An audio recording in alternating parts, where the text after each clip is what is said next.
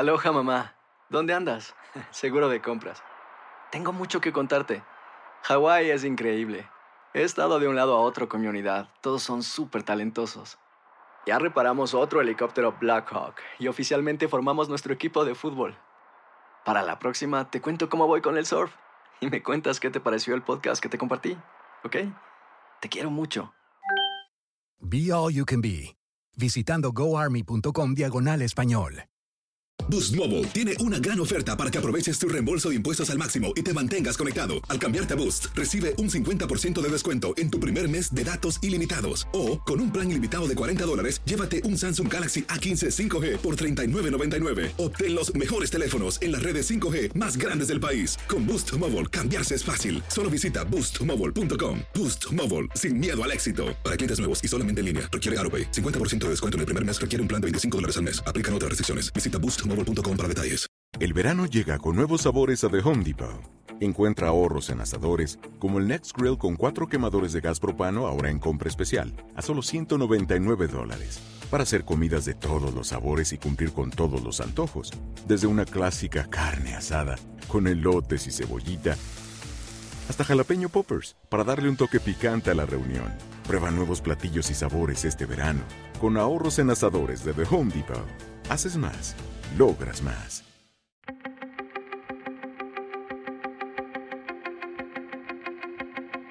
Temas importantes, historias poderosas, voces auténticas.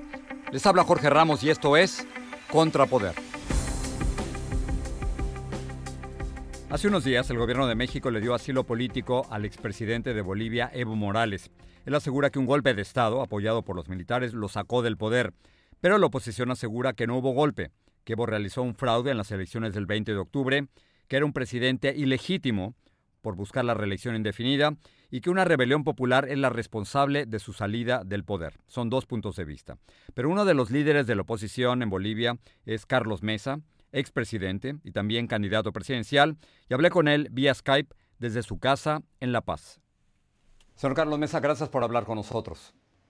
No, encantado, un placer estar con usted. Déjame ir directamente al punto. La principal acusación en contra de usted y de la oposición es que promovieron, participaron y están apoyando un golpe de Estado en contra del presidente Evo Morales. ¿Cómo responde usted?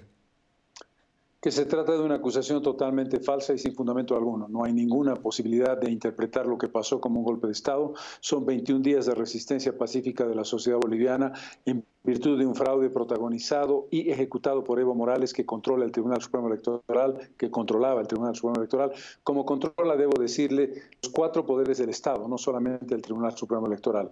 No hubo ninguna acción, ni movimiento, ni ningún tipo de amago siquiera de las Fuerzas Armadas de salir a la calle o de proponer una salida que no fuera la constitucional.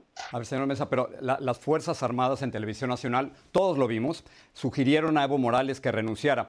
Sugerimos al presidente del Estado que renuncie a su mandato presidencial por el bien de nuestra Bolivia. ¿No es esto ya un rompimiento del orden constitucional? En América Latina, cada vez que se meten los soldados, la democracia sufre y usted lo sabe perfectamente.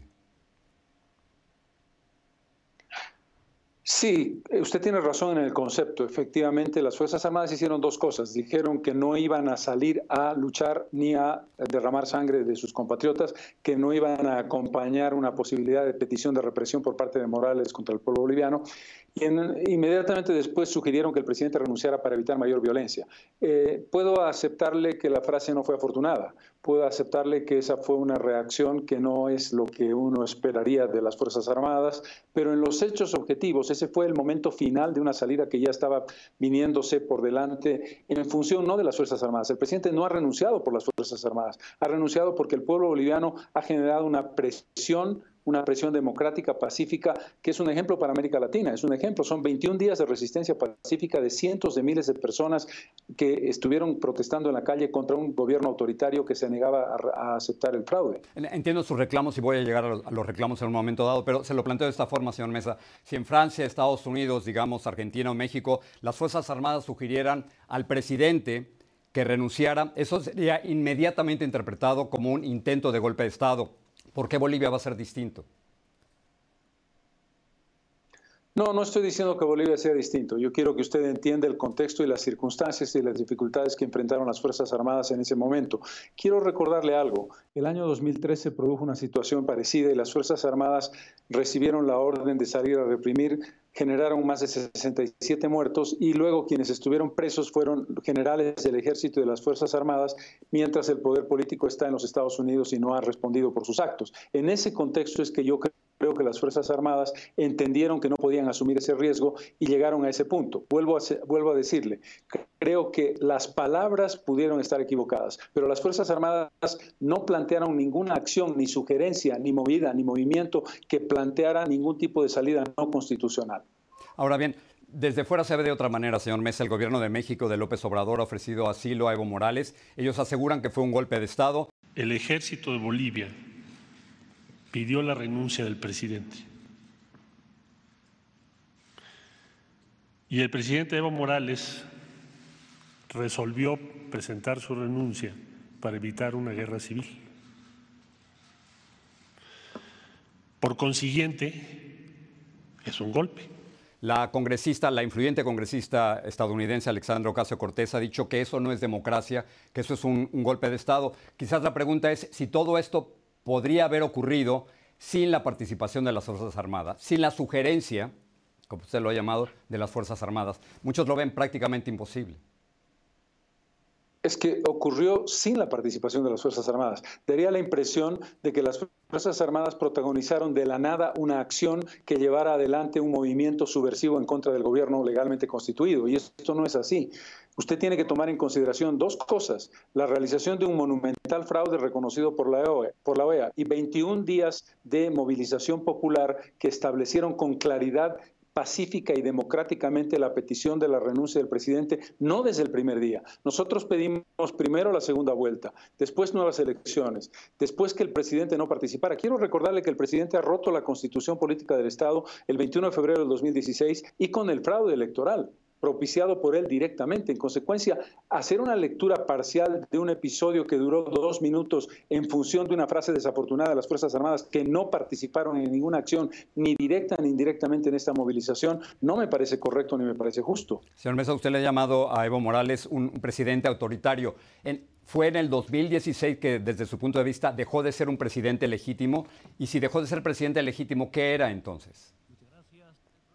Un presidente ilegítimo, eso es lo que era. El gran problema de esta situación es que el presidente, ¿por qué se convirtió en presidente ilegítimo?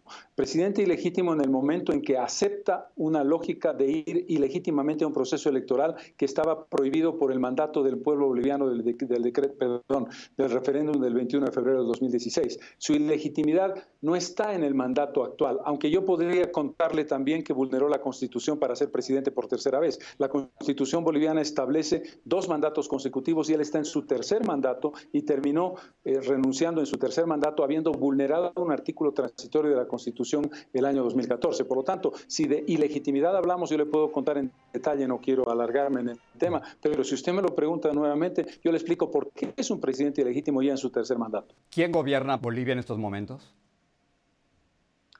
En estos momentos la situación constitucional es la siguiente. El presidente ha presentado su renuncia, pero esta no se hace efectiva hasta que la Asamblea Legislativa no lea la renuncia y la acepte, y hasta que la Asamblea Legislativa no nombre un nuevo presidente en la línea de sucesión constitucional. Morales ha establecido la estrategia doble de la violencia en la calle que vivimos ayer en la ciudad de La Paz, las amenazas que tengo yo en este momento de toma y incendio de mi casa. Estoy en una, en una situación muy complicada no quiero entrar en detalle personal, pero hay fuerzas del masismo están acercando a mi casa, lo dejo ahí. Eh, el tema vinculado a la Asamblea Legislativa, ¿qué es lo que hizo Morales? Rompió la línea de, sucesión constitucional. Renunció él, renunció el vicepresidente, renunció la presidenta del Senado y renunció el presidente de diputados, los cuatro militantes del MAS. ¿Para qué? Para hacer inviable la posibilidad de una sucesión constitucional normal. Adicionalmente, el, señor Morales tiene dos tercios en la, en la Asamblea Legislativa, tanto en Senado como en diputados. Por lo tanto, la Asamblea para hacer quórum necesita militantes del MAS. Eso nos está dificultando un paso que es constitucional. Quiero subrayarlo. Nosotros estamos haciendo el mayor esfuerzo porque a pesar de todas esas eh, limitaciones, lleguemos a un final adecuado a la Constitución en estricto cumplimiento de la norma. Ah, sobre esto, ¿usted cree que puede haber elecciones el próximo 22 de enero? Y si hubiera elecciones, ¿podría Evo Morales lanzarse como candidato otra vez? Primero, los tiempos no dan para que el 22 de enero haya una elección. En realidad, el 22 de enero tendría que ser la transmisión del mando constitucional. Pero si hacemos una elección transparente con un Tribunal Supremo Electoral creíble que recupere todo el desastre y toda la eh, contaminación que el eh, Tribunal Supremo Electoral corrupto del señor Evo Morales se llevó adelante, no vamos a tener ese tiempo. En segundo lugar, el presidente renunciante Evo Morales no puede ser candidato. Y no puede ser candidato porque ha terminado su segundo mandato y está aspirando a un cuarto. Está vulnerando la constitución política del Estado. sería un candidato ilegal, además de ser protagonista de un fraude, lo cual es un delito, un delito muy grave, por cierto. la lección es, con, con Evo Morales, ¿cuál es la lección? La lección es, el presidente, cualquiera que sea, su línea ideológica, su posición personal su planteamiento de qué cree él que es bueno o positivo para el cambio del país, aún suponiendo que tuviera méritos en su gestión, no puede aceptarse la ruptura de la Constitución. No puede aceptarse el control de los cuatro poderes en una sola mano. En el caso de Bolivia, usted sabe que el electoral es el cuarto poder, por eso se lo digo. Y, por supuesto, no puede habilitarse ilegalmente vulnerando la Constitución. En el caso de Bolivia en particular, un referéndum popular que le dijo no a la modificación del artículo que prohibía más de dos periodos consecutivos. Señor Mesa, gracias por estar aquí con nosotros. No, por el contrario, el agradecido soy yo. Muchas gracias.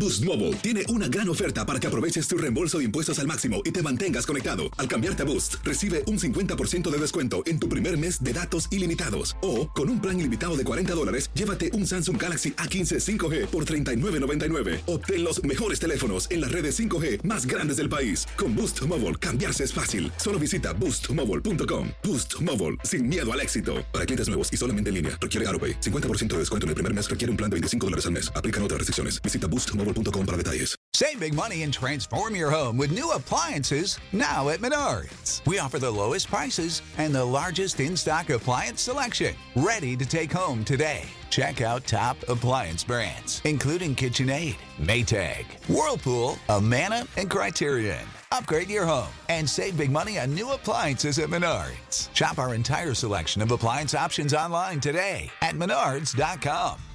Save El verano llega con nuevos sabores a The Home Depot.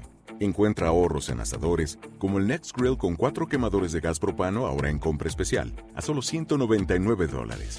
Para hacer comidas de todos los sabores y cumplir con todos los antojos. Desde una clásica carne asada, con elotes y cebollita, hasta jalapeño poppers, para darle un toque picante a la reunión. Prueba nuevos platillos y sabores este verano, con ahorros en asadores de The Home Depot. Haces más, logras más.